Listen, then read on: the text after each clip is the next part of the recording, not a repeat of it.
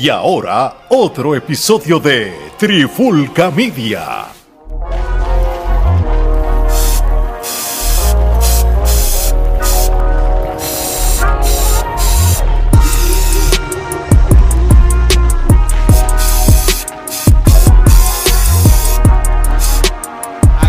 Comenzar el mejor podcast que tú puedes escuchar sobre el género urbano, la pandemia urbana. Y hace menos de una semana estuvimos hablando y tuvimos que hacer otro episodio porque pues aquí los bochinches y las cosas del género urbano, esto no para y nos sentimos con, con un aire como de guerra, un aire de, trifulca, un aire de, de que la pandemia urbana va a hablar en este episodio de algo que está por suceder en cualquier momento. Estamos grabando esto y a lo mejor mientras estamos grabando explota la guerra porque ya todo está casi dicho.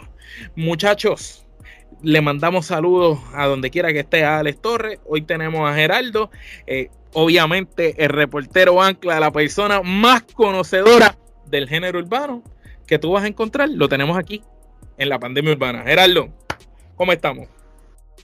Bueno, tú sabes, aquí, este, poniendo a los otros podcasts a sudar, tú sabes que este, nosotros aquí, pues, este, cada vez que la pandemia urbana se graba, por los otros podcasteritos, este, estos de poca monta les da vértigo, tú sabes cómo es. Sufren, sufren, sufren. Se asustan. Bueno, eh, dijimos que veníamos a hablar de guerra y pues Elías White Lion, el famoso productor Elías de León, que es conocido por haber sido el productor de Tego Calderón, de Julio Voltio, de Coscuyuela, de Residente, del grupo Calle 13 cuando estaba en la agrupación, pues recientemente pu- puso un, post en sus redes sociales muy interesante. Él pone una foto de él con una gorrita verde y detrás se ve un semáforo con, con, con todas las luces del semáforo, pero en exactamente cuando estaba pasando la luz verde. Y eso es como dando la verde. Entonces, ¿qué fue lo que sucedió? Pues Coscuyuela y Residente, la guerra que todos quieren ver desde hace mucho tiempo, que se ha caído, que ha estado con este dimi y direte, pues aparentemente se va a dar. Recientemente en las redes sociales había una foto de Toquicha junto a Residente y Coscuyuela no esperó en el momento para escribirle abajo, estoy ready para guerra, cuando vamos para un round, mete mano, tú eres un miedoso y por ahí empezaron a tirarse ambos por Instagram. Que eso a mí me parece una ridícula, Gerardo. No sé qué, qué tú piensas, que ahora las guerras comienzan en las redes sociales y yo lo que pienso que eso es para traer eh, clickbait y, fanáticos. Pero yo pienso que deben de dejar de hablar tanta mierda por las redes y empezar a, tirarse ya en un ritmo como hacían en los tiempos de antes. Pero la única diferencia es que la vez pasada que la tiradera iba a ocurrir, Elías Lion paró la guerra. ¿Qué tú piensas realmente de un Coscuyuela que es un gran liricista, un rapero con esa esencia callejera, típica de, de los caseríos, y un residente que es un gran liricista, pero es un rapero eh, tipo cancelbero, de estos raperos como Nash de Latinoamérica, como Aldo el Aldeano de Cuba, entonces es un rapero por una línea más crítica en la sociedad, más la esencia de lo que es rap, rap solo, este, pero es interesante esta guerra, ¿qué, qué tú piensas de esto? ¿Te interesa? ¿La quieres ver? Bueno, definitivamente, si es tiradera, a quien no le interesa, ¿no? O sea, ciertamente yo creo que eh, el concepto de la tiradera siempre ha sido algo que ha llamado la atención del género. Yo creo que hasta los que no están familiarizados o, o no escuchan el género, cuando hablan de tiradera, todo el mundo escucha, ¿no? Porque todo el mundo quiere ver esa batalla, ese, ese tú a tú de, de quién es el que va entonces a llevarse al otro en lo que eh, liriqueo concierne, ¿no?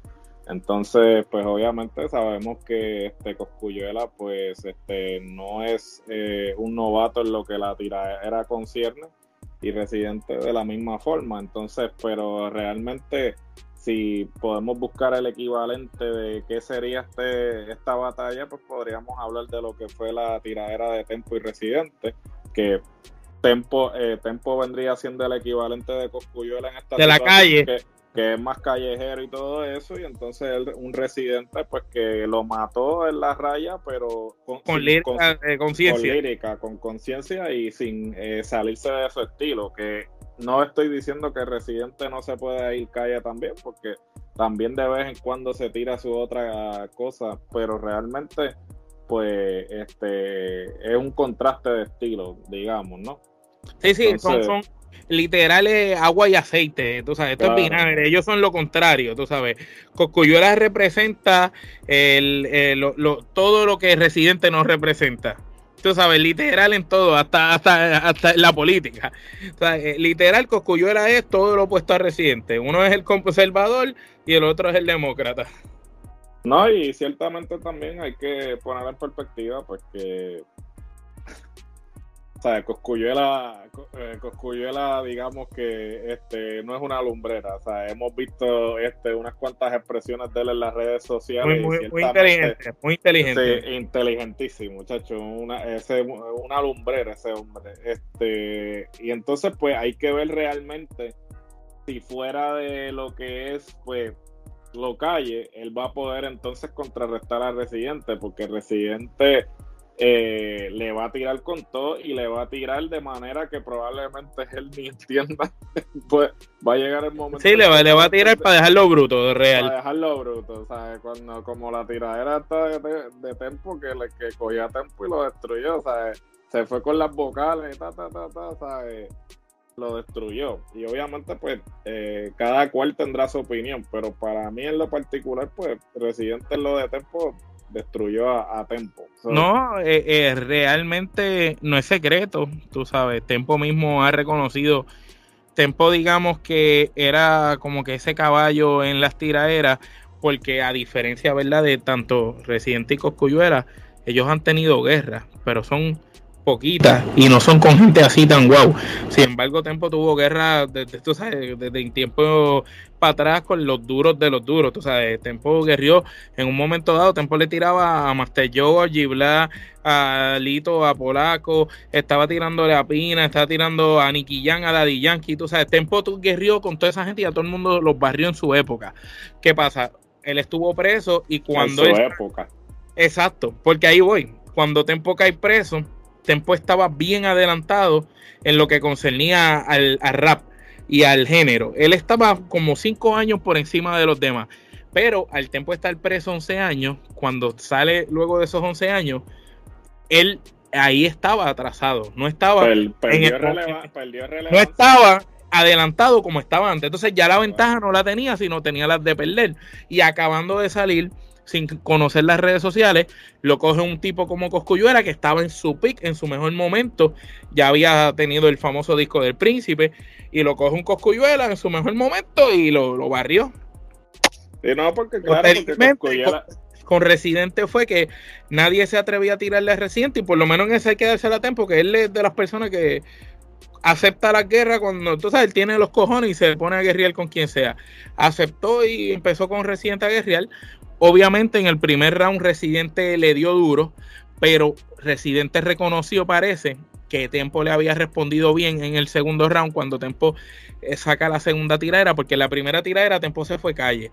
Residente lo mató, pero en la segunda entonces Tempo se fue un poco más, más inteligente en, en el palabreo y no tan calle y esa segunda tiradera, el mismo residente consideró que fue buena porque le respondió. Si no, no le hubiera respondido a la segunda. Obviamente, con la segunda, pues mató la segunda de él. Pero le respondió, tuvo dos rounds la tiradera.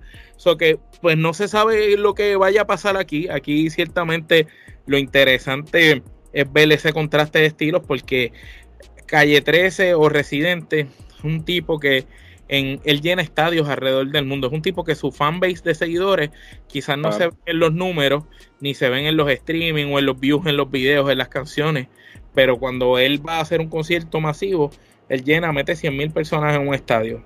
Sin embargo, ¿quién hace eso hoy en día de los demás muchachos? No, lo hacen en festivales. Son pocos los que pueden hacer eso. Un Bad Bunny, quizás eh, Daddy Yankee, Don Omar, tú sabes, son pocos los que logran hacer algo así hoy en día. Y ahí es donde está la diferencia porque sabemos que Coscuyuela apela a lo que son las masas, a lo trending, a, lo moderno, a quizás esa juventud. Pero Residente apela a ese público intelectual, ese público inteligente, ese público fanático de rap de, de todos esos países de Latinoamérica, como Venezuela, Argentina, que son países con mucha influencia en la cultura de rap, y el hip hop. Y Residente es, con, con, esa gente él apela mucho, más con los de España, de Europa, eso que va a ser interesante ver esto, esto en cualquier momento puede suceder, como lo mencionamos al principio del episodio, a lo mejor estamos grabando esto y ya la tiradera salió y cuando terminemos tenemos que volver a grabar, una reacción sobre esto, pero estamos haciendo como quien dice la asignación. Gerardo, te quiero preguntar, ¿qué te parece a ti el rol que ha tomado White Lion aquí? Que ha sido como el padre que detiene a los dos hijos de pelear y que se cansó que estuvieran jodiendo tanto y dijo, ya, mira, va, repártanse la cara, se joda.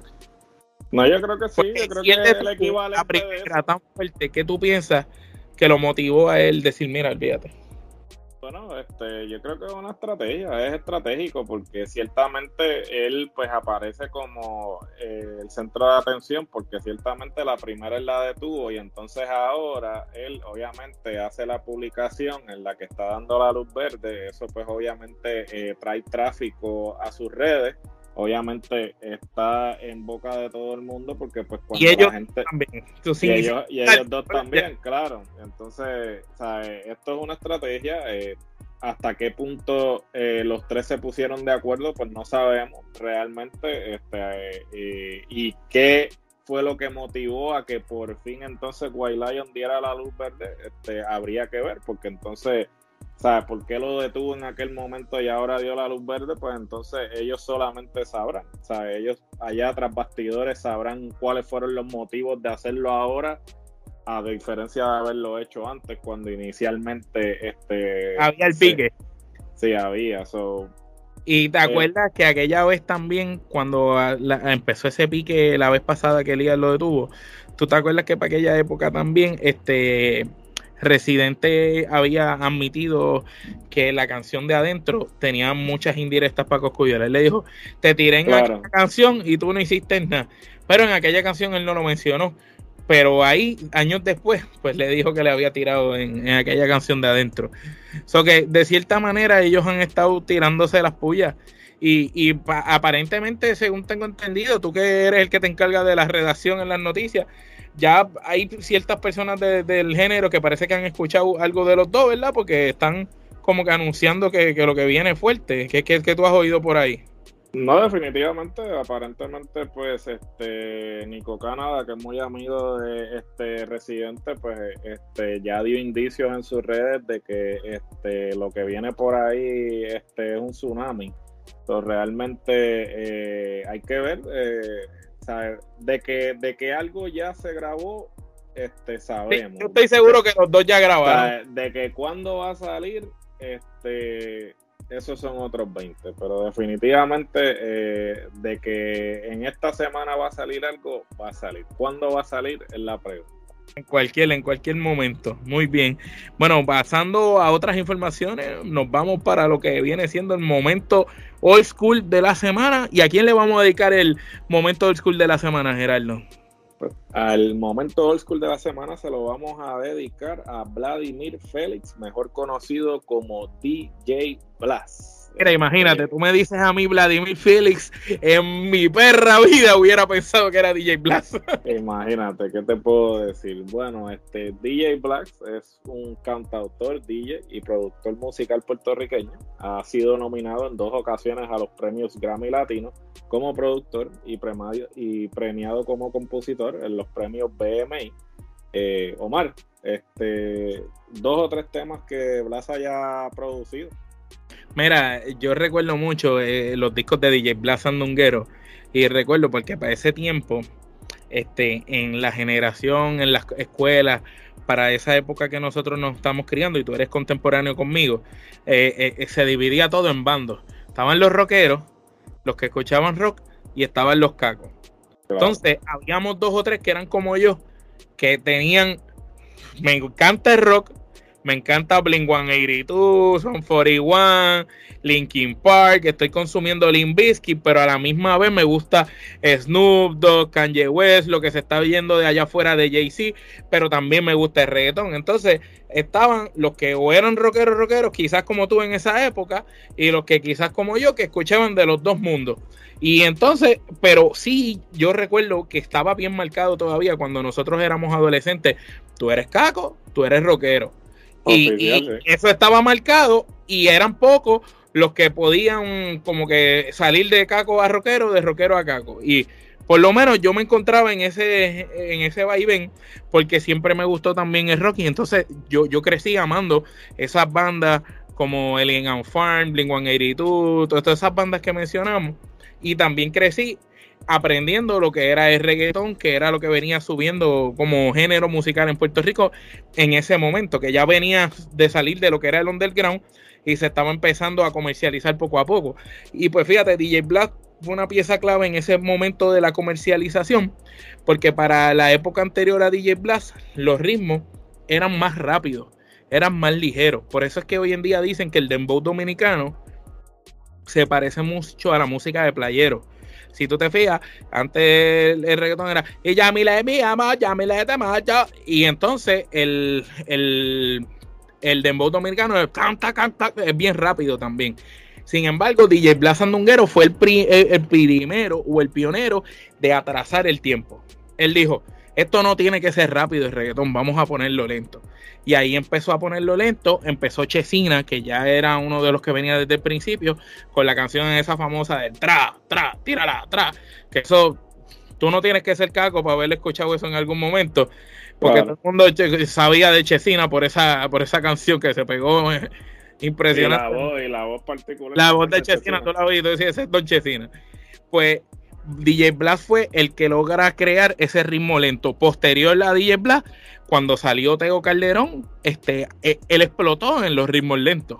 Eso fue lo que pegó a Tego, porque era diferente. Pero DJ Blast fue el propulsor o el pionero de los cambios en ese momento cuando se está comercializando el, el de underground a, a, lo que viene siendo el movimiento del reggaetón más en su fondo. Y yo recuerdo bien el disco de DJ Blast Andunguero 2.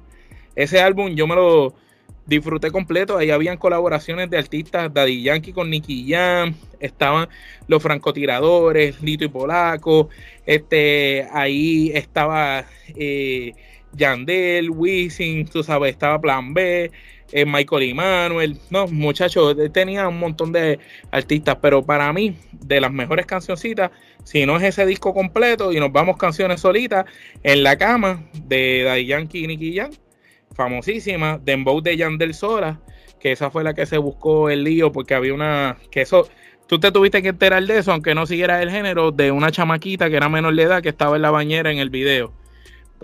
Y, Yandel se metió en un lío porque la chamaca era menor de edad. Después dijeron que no, que era una modelo, que no la hicieron, pero la chamaca estaba sin ropa en una bañera. Eh, con, por mi reggae muero, que era de Wisin y Yandel también, entre otras muchas canciones. Pero sin duda alguna, yo te diría que DJ Blast marcó una generación y una época en, lo que es el género urbano, y por eso le dedicamos el momento de esta semana a DJ Blast, porque fue el, el DJ que dijo ya nos escuchamos igual, no hay evolución, pues vamos a hacer un cambio en los ritmos y bajó los tiempos.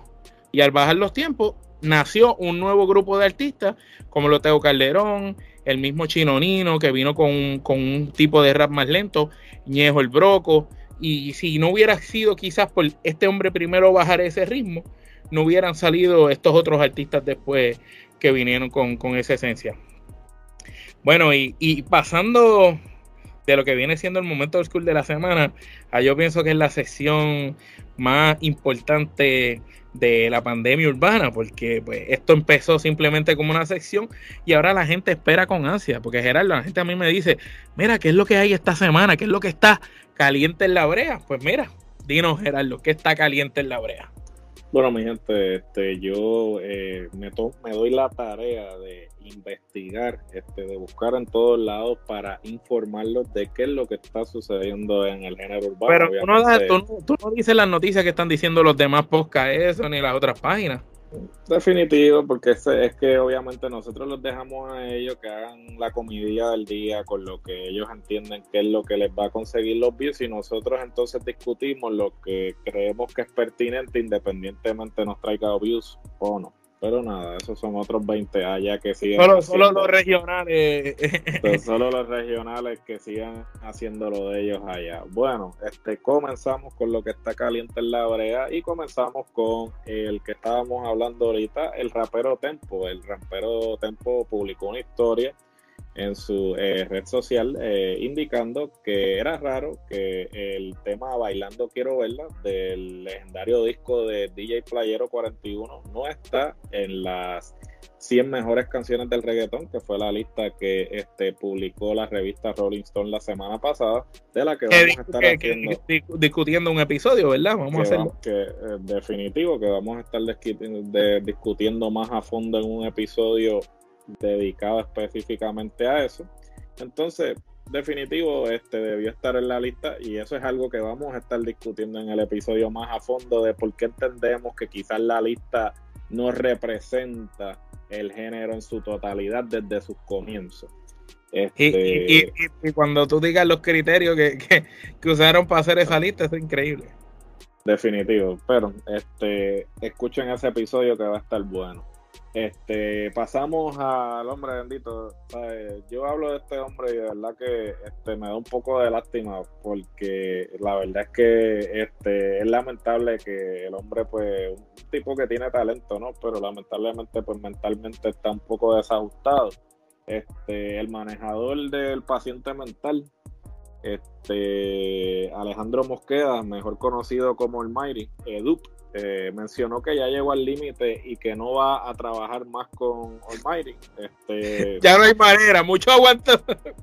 Eh, definitivo, este, yo compadezco a este hombre porque la verdad que tiene una paciencia bien fuerte de, eh, haber llegado a este punto. De verdad que no lo culpo. Yo, si, yo fuera, si yo fuera él, ya yo me hubiese quitado. realmente esperemos que pues Almighty pues pueda resolver su situación y a, Edu pues mucho éxito en cualquier cosa que se proponga luego de pues dejar de manejar a Almighty. Esperemos que todo le salga bien.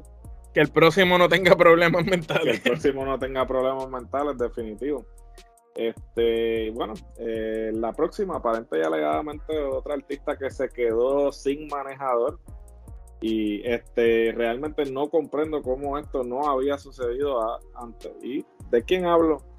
Es que lo tengo que mencionar, lo tengo que mencionar todas las semanas porque desafortunadamente siempre de alguna manera u otra hay una noticia de él y es que el inservible de Anuel y todas son malas, Gerardo, no hay una positiva, ¿no? O sea, no hay ninguna positiva. El hombre realmente está. Eh, Dios mío, es que, ¿qué te puedo decir? Bueno. está trending de los chismes. Eso es así, él está en todas, pero por las razones equivocadas. Este, y es que el manejador del inservible Anuel A, este, el violonista, músico y coapoderado de los capitanes de Arecibo, Fabrián Eli Romp, eh, rompió relaciones con el disque cantante aparente y alegadamente. Aún no ha sido confirmado por las partes, pero es el rumor que está corriendo fuertemente. Obviamente esto, esto está corriendo tanto en, la en las noticias de género urbano como en las noticias deportivas, ya que pues obviamente este ambos son dueños del equipo de los capitanes. Ambos son daños del, del, equipo de los capitanes de Arecibo del baloncesto superior nacional, que es la liga puertorriqueña para aquellos este, fanáticos latinoamericanos que nos escuchan. Este, eh, básicamente, pues eh, ellos son coapoderados del equipo y entonces esta separación, pues eh, ya se están planteando si realmente entonces él, Fabrián va entonces a quedarse completamente como apoderado y entonces este Anuel procedería a venderle su parte pero no ha sido confirmado, así que este, esperemos a ver qué es lo que va a suceder con esta situación. Bueno, este, dejando al inservible a un lado. a cosas mejores, a cosas mejores, entrando a, cosas. A, cosas mejores, definitivamente mucho mejores. Eh, y es que la cantante Anita, cantante brasileña, este, eh, hermosa, preciosa, sexy, este, hace historia al ganar un eh, MTV Video Music Award este, enhorabuena para Anita, este, ha tenido una carrera muy exitosa hasta el momento y le deseamos que siga cosechando éxito. Y, lo más grande de esto es que, ¿verdad? Tú me corriges, tengo entendido que es la primera vez que un artista de Brasil logra ganar un premio de esta magnitud y salir a ese mainstream. Y, y Anita se convierte en, en la primera artista brasileña representando a un país que es gigantesco eh, representándolo como una embajadora de, la música y ganando un premio, porque el idioma principal de ellos es portugués, este, y el, eh, eh, ellos en el mundo de Latinoamérica y el mundo anglosajón en la música no son tan conocidos. Sin embargo, la, Anita ha logrado romper los estereotipos y ha logrado salir del nicho de Brasil y se ha vuelto una cantante internacional. Y también sabemos que ella domina varios idiomas, ya habla inglés, habla portugués, habla francés, habla español, tú sabes. No, no, y que definitivamente es un logro. Ciertamente hemos visto cómo artistas sin tener que comprometer eh, su idioma, su jerga, su cultura, han podido entonces hacer el brinco, el, llamado, eh, bueno, no digamos ni siquiera crossover, porque crossover obviamente era cuando los artistas hispanos de habla hispana o, extranjeros este, procedían a cantar en inglés para poder entrar al mercado anglosajón. Sin embargo, ahora entran este, cantando español. Ahora entran cantando español, cantando sus respectivos, en sus respectivos idiomas y no dejando atrás eh, su cultura, que obviamente esto vamos a estar hablando más adelante también, este, porque pues Benito fue parte de estos premios también y hizo unas expresiones en cuanto a lo que estamos hablando de pues no tener que comprometer tu esencia, tu jerga, tu idioma, tu cultura para este poder apelar a un mercado anglosajón, en este caso el mercado de los Estados Unidos. este vamos a estar hablando más de eso en, en un próximamente. Episodio. próximamente. Entonces, eh, para culminar esta sección, eh, siempre pues me gusta deleitarlos con un verso de poesía urbana, para que se deleiten, para que no se vayan, este, eh, me gusta, ¿qué, les puedo decir? Me gusta que, se vayan y se sientan como que, wow, este... Valió la pena. Valió la pena, valió la pena yo invertir mi tiempo. Y dice así, guata, guata, te quiere guiar de fino. Escucha lo que yo digo.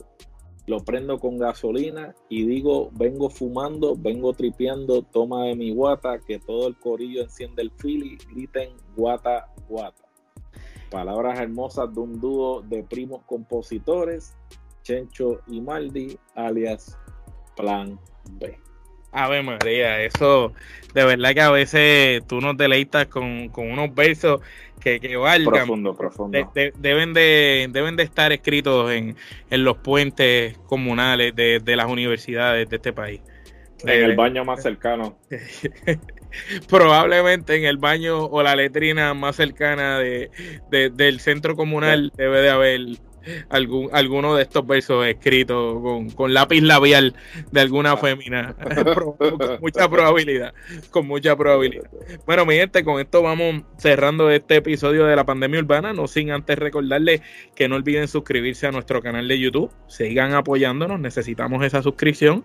Si ustedes están viendo un contenido de nosotros y a usted le gusta, denle el dedito para arriba. Si a usted no le gusta, denle el dedito para abajo. Si usted está en desacuerdo con algo que se habló, comente su opinión. Si usted, que con mucho gusto le vamos a contestar, no importa si usted nos tira, si usted nos habla mal o si usted se hace un perfil falso para ver nuestro contenido y sacar ideas para hacer el suyo, como quiera nosotros te vamos a contestar y te vamos a dedicar el tiempo que tú te mereces porque te tomaste el tiempo de ver nuestro contenido.